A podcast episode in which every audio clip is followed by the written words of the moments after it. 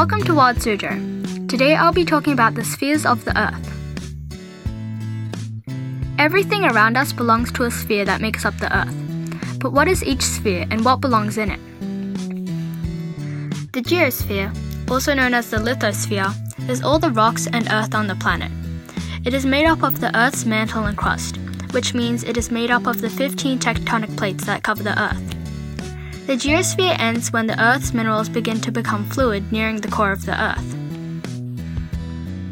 The biosphere is all life on Earth. It can range from deep in the ocean to high in the sky. Anything from plants to animals to one celled organisms are in the biosphere. The biosphere is made up of biomes.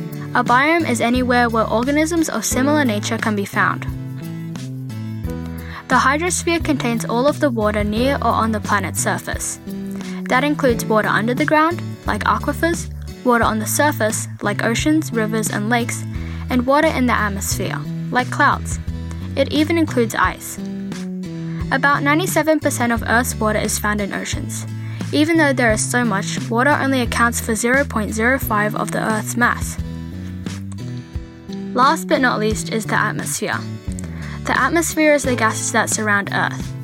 The air is 79% nitrogen, a little bit less than 21% oxygen, and the small remaining part is made of carbon dioxide, argon, and other trace gases.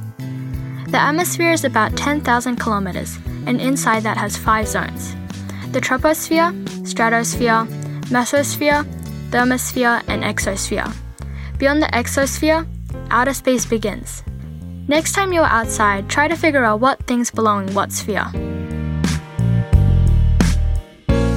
Wild I'm Palm Tree, and thank you for listening.